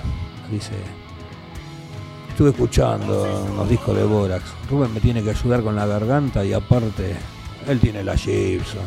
¿Cuántas violas tiene? ¿Tiene el Marshall? Sí, tiene un par de Marshall. Tiene que estar. Rubén tiene que estar. Y tiene que estar y tiene que yo, no, si vos decís, pero ya me parece, viste, que la gente va a tenerle medio, hey, toca porque es el hermano de Walter, no. Vos imaginate que Ricardo, mi hermano, No me digas que le cambiaba los pañales también, no, porque no te crees. no, no, escucha esto. Escucha esto, escucha esto. No, ya estábamos viejos pelotudos, en ese momento teníamos 30. Lo llevamos de gira, fue el primer músico invitado de Almafuerte. Rubén tocó, qué sé yo, 1999 o este, varios temas tocaba, tocó en Córdoba, tocó en o sea, en varios lugares venía en el micro con nosotros hace 23 años atrás. Y el Tano decía, Rubén, ¿te sabes tal tema?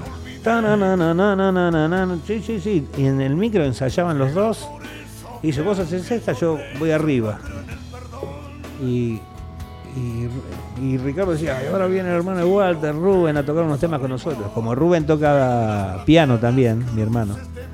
Siempre decía, y alma fuerte, no sé, yo quiero que haya, que esté Rubén en un rinconcito con un Teclado. colchón o con una guitarra para que suene de otra manera. Y no se dio nunca. Y bueno, y era una cosa pendiente capaz que tenía él, porque eh, aparte de todo, Rubén es, es una persona que eh, es, bueno, nada, es, tendrías que conocer la parte oculta de mi hermano, porque aparte de música y todo, te hace sentir tranquilo. Bueno, llévame, al campo un día, pero me voy con chaleco antibalas, por si acaso. Vamos a cagar a tiro. Sí, escúchame, bueno, un placer, loco. Yo con, con músicos como usted me quedaría charlando horas. Walter Martínez en Al Demonio con el Diablo. Lo último que te quiero preguntar es algo que, que me, me guardé porque me interesó antes de arrancar. Me, me dijiste que vivís en Soldati y toda la vida viviste en Soldati, que tu abuelo. ¿Cómo es la historia de tu abuelo? Tu abuelo viene de. Viene de la, de la peste de España en el 23 y aparte era guerra civil española. Lo tuvieron 15 a 20 días acá en el puerto. acá. en la famosa cuarentena. Y después de ahí, bueno, nada. ¿Usted qué sabe hacer? Si mi abuelo eh, tenía ovejas allá en, en Castilla la Vieja, era pastor. Dice, no, yo soy agricultor, soy... Bueno, lo mandaron a laburar a la quinta de los chas. Él ahí, viste, era como el jardinero y... ¿A la quinta de quiénes? La, la familia Chas, de los más famosos de multimillonarios de acá de, de la capital federal. Después googlea Chas, familia Chas. ¿Viste que está el ¿Parque barrio Chas? Parque Chas? ¿Tiene que ver con los chas? Tiene que ver con los Chas. Mira, yo vivo ahí muy cerca. Ah, bueno. Y, y después pasaron cosas. Y otras cosas hermosas. Por ejemplo, en mi casa estaba, ¿viste de la Barbieri? La que es este, actriz. El Carmen. papá era cómico, claro. Carmencita. Bueno, ¿Cómo el, se llamaba? ¿Cuál era el nombre de Barbieri? Carmen Barbieri. Carmen. No, el padre, Carlos Alberto. Bueno, no. Adolfo. a- a- eh, no me acuerdo, pero sé que el tío de él, de ella, era el guitarrista de Gardel. ah, ¿sí? Bueno, mi abuelo laburaba en el centro, eh, en un garage, y tenía que ir a buscarlo a los teatros, a Gardel, a Carlitos. ¿A Gardel? Sí, sí, a. Gardel. Y Gardel le decía a Martín, esto más, se estrena una película mía, pero al teatro no le daba. Cuando se estrenaba alguna película de Gardel, No le invitaba y, al teatro. No, y un día trajo una guitarra rota, que era de, de Carmen Barbieri, a casa. Y bueno, y tiene que ver con la música, porque mi, hermano, mi viejo le gustaba mucho el violín. Mi vieja hizo ocho años de, de danza clásica y española. Y siempre se escuchó eso en mi casa. Mucha música, ya, Tchaikovsky, Chopin, Beethoven, todo eso. Me gustó esa historia de tu abuelo, fue chofer de Gardel. ¿Viste? Es una cosa que no se puede creer y que ¿Vos llegaste a tratarlo a tu abuelo? Mi abuelo murió a los 83 años en mi casa, abrazado a mi hermano y a mí. Y, y no solo eso, las historias que nos contó, ¿viste? Eh, es increíble. Historias de ¿Qué- España. Al final, ¿dónde nació? ¿En Uruguay, en No Argentina, en. Japón? No, no, no, no, de eso no hablábamos. Hablaba de eso, del cariño que le tenía, que él pedía que lo vaya a buscar mi abuelo, del garage y que lo lleve para acá y para allá, ¿viste? ¿Tenés idea? No sé, me dio curiosidad. ¿Qué Sí. auto? No, ¿En qué eran, auto? eran, eran Ford viejos, ¿viste? No sé porque eran los primeros. 23 vino mi abuelo, ponele que sea para el 30 eso, no sé, porque para el 30 y pico murió Gardel, ¿no? 35, ¿no? Yo ahora no me, nunca me puse a sacar cuentas cuánto pasó eso. Pero contado, cuando sos pibe, de la palabra de mi abuelo, aparte, esto va a ser todavía más gracioso porque hay pibes que no saben ni de qué estamos hablando. Pero tengo dos o tres cassettes contados por mi abuelo, si lo hacíamos grabar con un Sanjo en los 80, historia de la familia, dice, lo tendría que buscar. Digitalizalo. Eh, qué sé yo, somos tan perdidos para hacer esas cosas, como no paramos nunca, ¿viste? Eso va quedando hasta que... Bueno, igual considero que es una característica del argentino Sí. esto de, de, como uno está, en general estamos como país siempre tratando de, de sobrevivir, ponele. Sí. No hay mucha mucha idiosincrasia del archivo como hay por en otras sociedades, un poco más. Acá se han perdido discos de Alma Fuerte que se volvieron a grabar, Sí. no sé por qué, se- han perdido eh, cosas que pasaron puntuales en los 70, en los 80, en los 90, porque esas cámaras de antes con las que te grababan se volvían a grabar, se podían grabar 5 o 6 veces, entonces dale, borra eso que... Sí, sí. Y se han perdido archivos de todo tipo. Bueno, Somos. Practicamos el desapego en Argentina. querido Olmedo, después de tantos años, el gusto es mío y... Nada, eh, en otro momento contaremos otras andanzas, andadas. Sí, o- y esa, esa casa, ¿la compra, la, la construye tu abuelo? Mi- sí, mi abuelo... Él, este, él vivía cuando trabajaba acá en el centro. Claro, vivía eh, lo- allá. no, lo, eh, vivía en, Pom- en Pompeya alquilando con mi abuela. Mi abuela, ¿Tu abuela había venido con él eh, o la mi acá? abuela, claro, vino mi abuelo y después empezó, mandó cartas que se estableció y vino mi abuela, la hermana de mi abuela y los dos hermanos de mi abuela. Y, y se empezaron a, a poner Soldati, este, Lugano no, Madero. eh, o sea, en todas las estaciones de tren que del Belgrano Sur, Iban conquistando. Cla- no, no, no, estaban todos, ¿viste? Eh, por ejemplo, el hermano más grande de mi abuela, eh, eh, ¿cómo se llama? Julián, hablaba muy mal el castellano, porque era muy cerrado. Pero Y en, ¿dónde el, era? y en ¿De- el barco se conoció a María, ¿viste? ¿Pero era Y no español? sé por qué estoy contando esto, pero, che, a- a- ¿Era venían a, español? eh, no, venían a casa y hablaba la, la mujer de él en italiano y él Un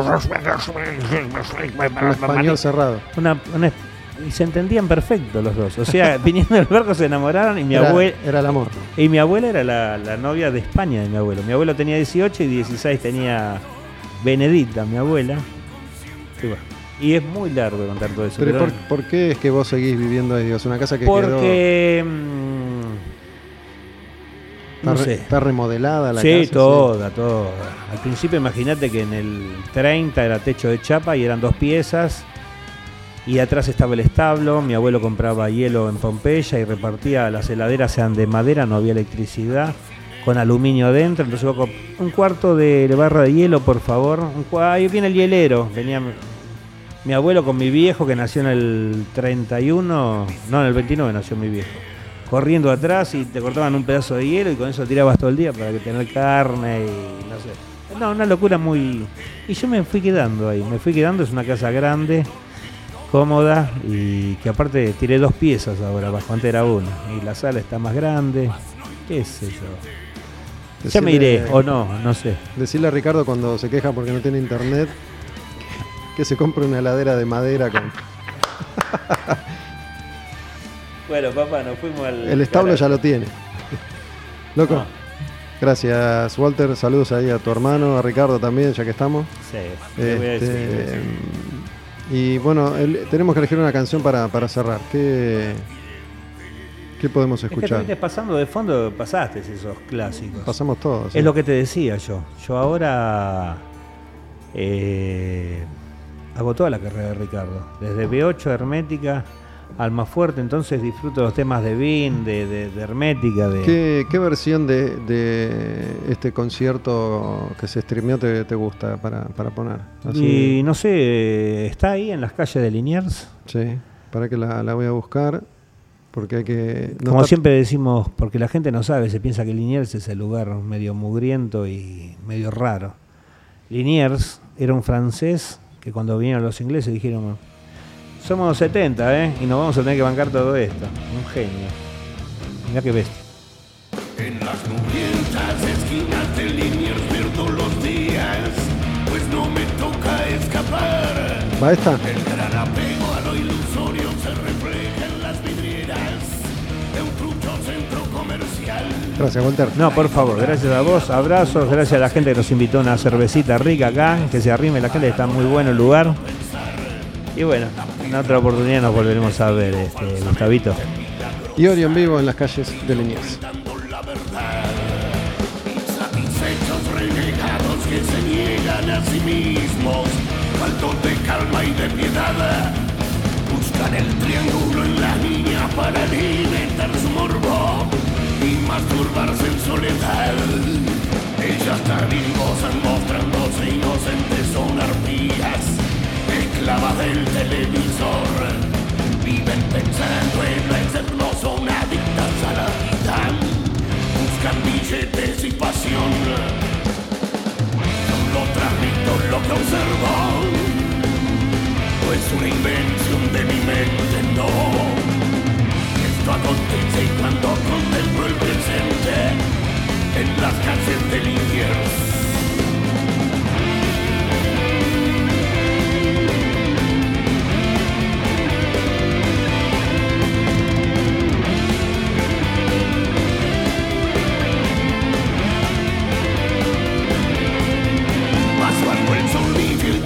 toda de hiel y asfalto y débil del alquitrán. Los fermentos nauseabundos de la basura estancada entorpecen mi pensar. En la esquina un rolling está peleando con su hembra, pues esta nunca le fue fiel. Bajo el paso de las vías los mendigos se revuelcan, muy pocos los quieren mirar. Y la inverde horda humana que desciende de los trenes, desesperada y alocada, contamina mi cabeza y busco amarlos como sea, para no volver jamás. Solo transmito lo que observo es una invención de mi mente, no. Esto acontece cuando contemplo el presente en las calles de Liniers. En las calles, en las calles, en las calles de Liniers. Satán, serpiente que tentó a Adán y Eva con el fruto prohibido. Ángel caído que aterroriza al mundo. Antítesis de la verdad. Arderá en el infierno. Al demonio con el diablo. Puro heavy metal. Hermosa charla con Walter Martínez y a partir de ahora en Al Demonio con el Diablo vamos a presentar canciones nuevas 2021 de distintos artistas. En abril sale Violence Unimagined, lo nuevo de Cannibal Corpse y este es el adelanto, se llama Inhumane Harvest.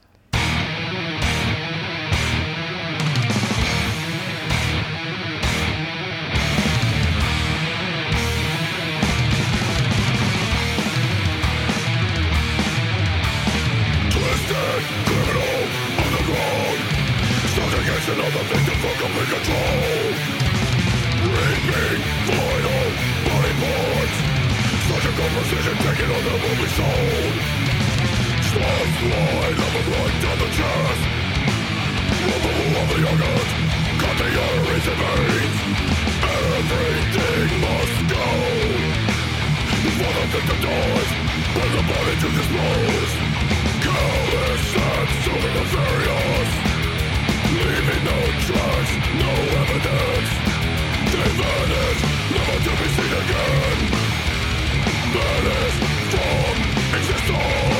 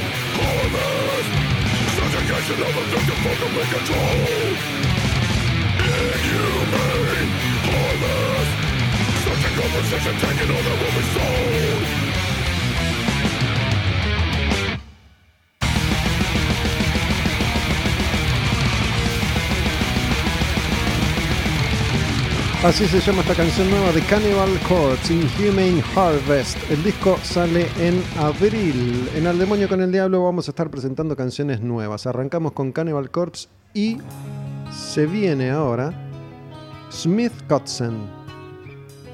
En marzo sale el disco que se llama Smith Kotzen. Smith es Adrian, el de Maiden. Kotzen es Richie. Un disco de blues, hard rock clásico. Cantan los dos, tocan la guitarra los dos. Esta canción se llama Scars, cicatrices. Sometimes I.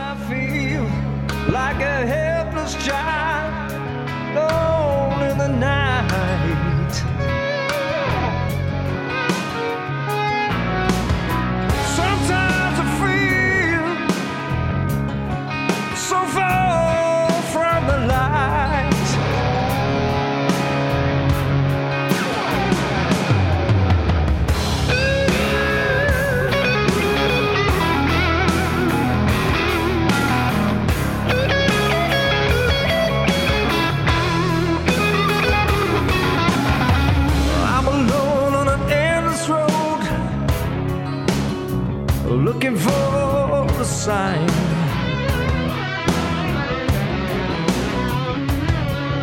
A crossroads stretches out ahead, but I don't know which way is mine.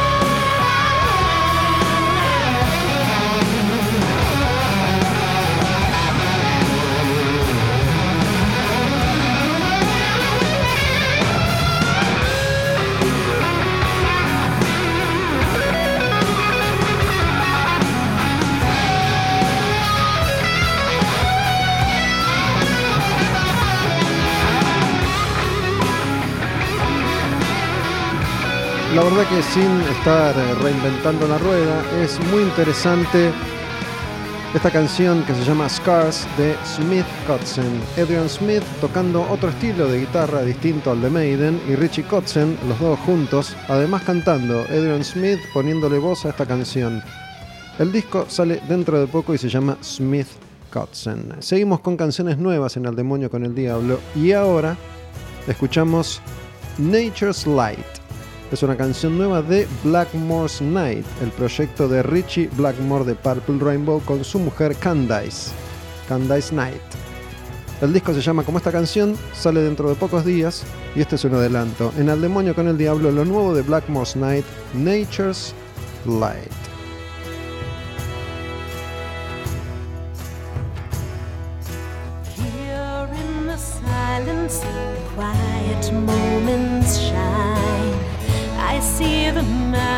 friendship reflects.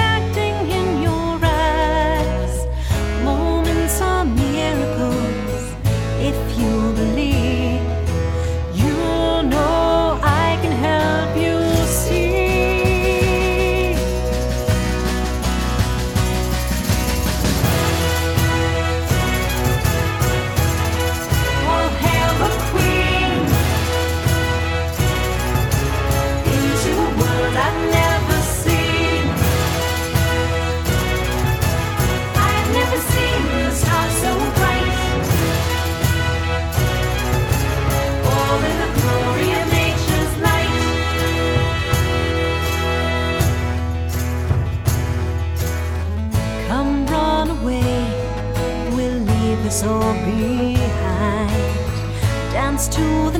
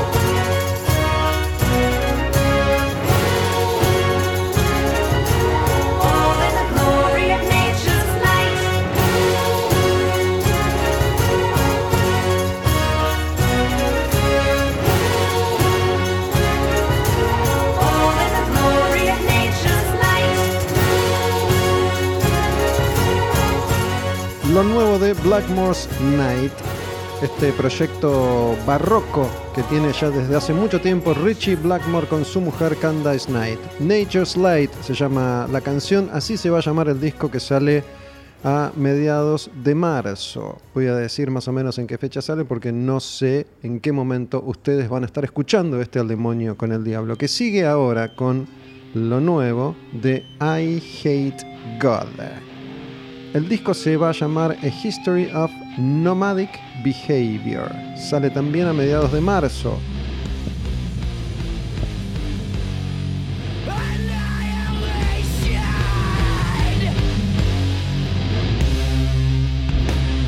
La canción Circle of Nerves. Lo nuevo de I Hate God.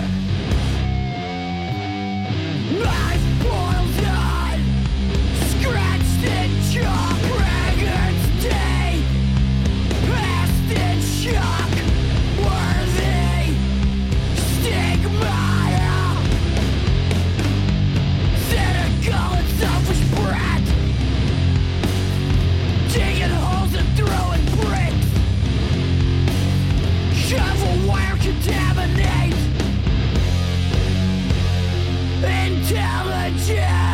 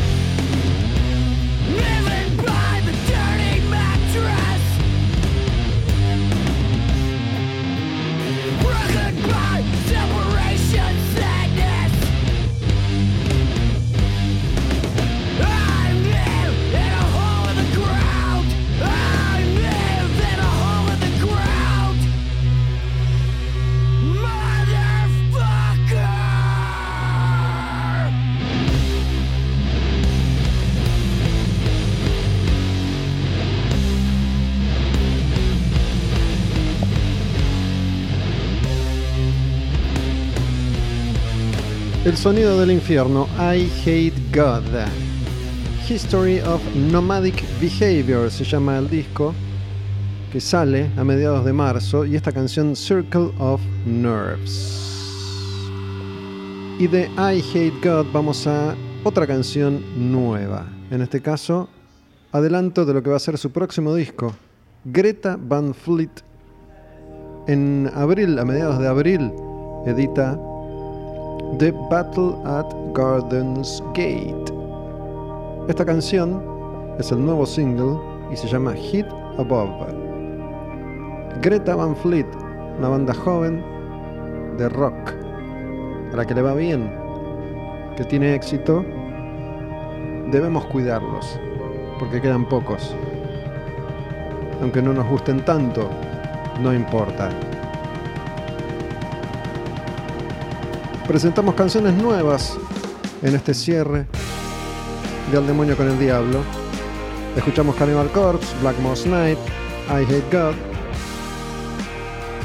Smith Kotzen y esto es lo nuevo de Greta Van Fleet. ¿Cómo se llama? Se llama Hit Above.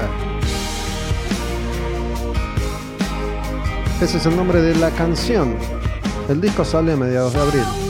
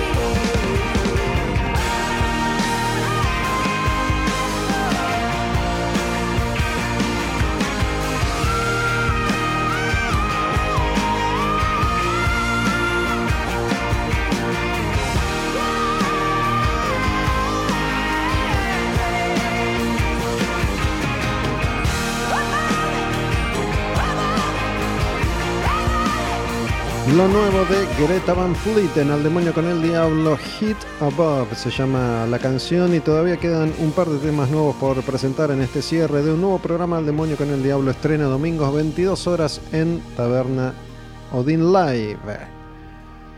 La banda que vamos a escuchar ahora se llama Architects y el disco salió en eh, los días finales de febrero.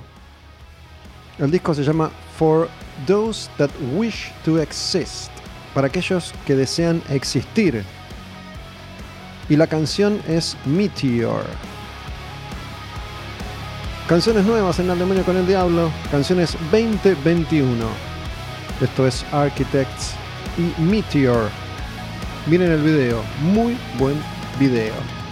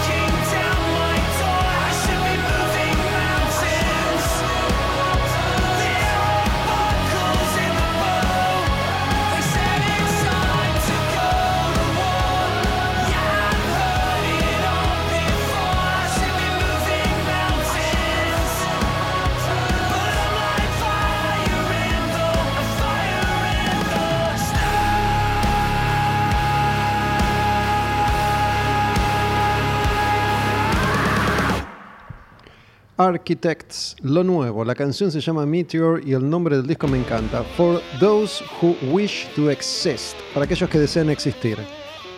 Esto es lo nuevo de Miles Kennedy, el cantante de la banda de Slash, el cantante de Alter Bridge. Va a sacar a mediados de mayo un nuevo disco que se llama The Ides of March. El nombre de esta canción, In Stride. Miles Kennedy, lo nuevo.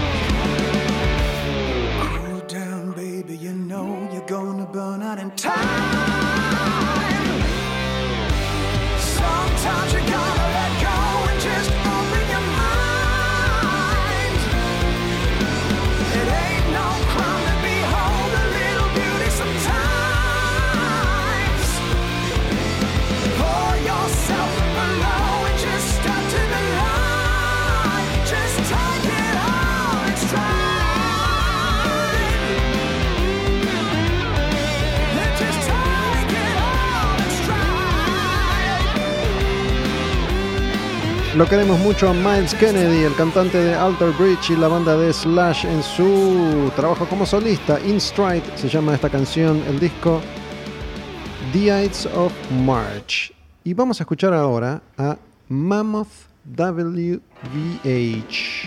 Mammoth Wolfgang Van Halen, el hijo de Eddie Van Halen, presenta a su banda. Se llama Mammoth, como se llamaba Van Halen antes de ser Van Halen. El disco sale en junio. Hay dos adelantos ya. Este es uno.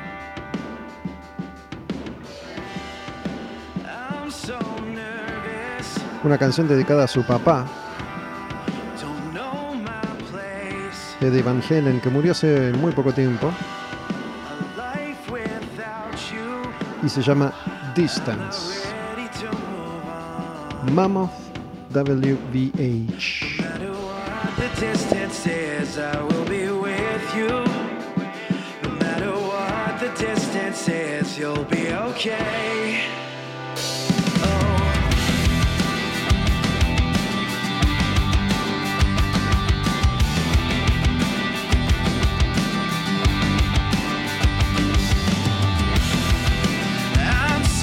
side.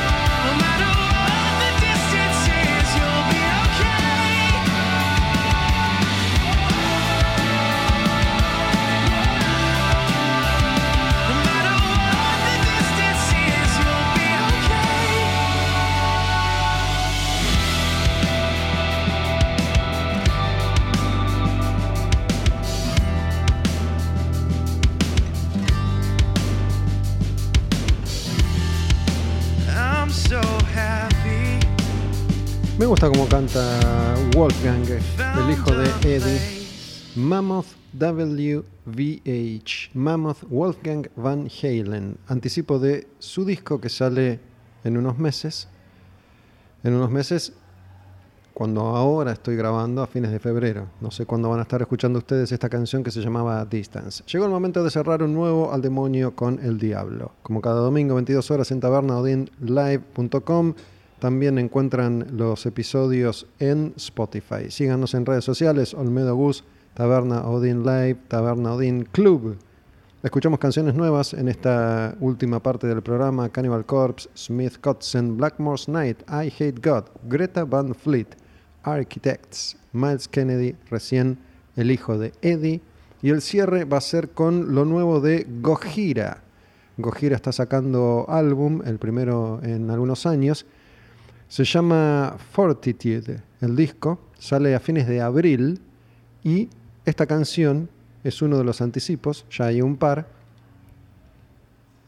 Es la canción con la que vamos a cerrar este Al Demonio con el Diablo, que arrancó hoy siguiendo las canciones y los discos del año 1990. Charlamos, buena charla, linda charla con Walter Martínez, baterista de Iorio.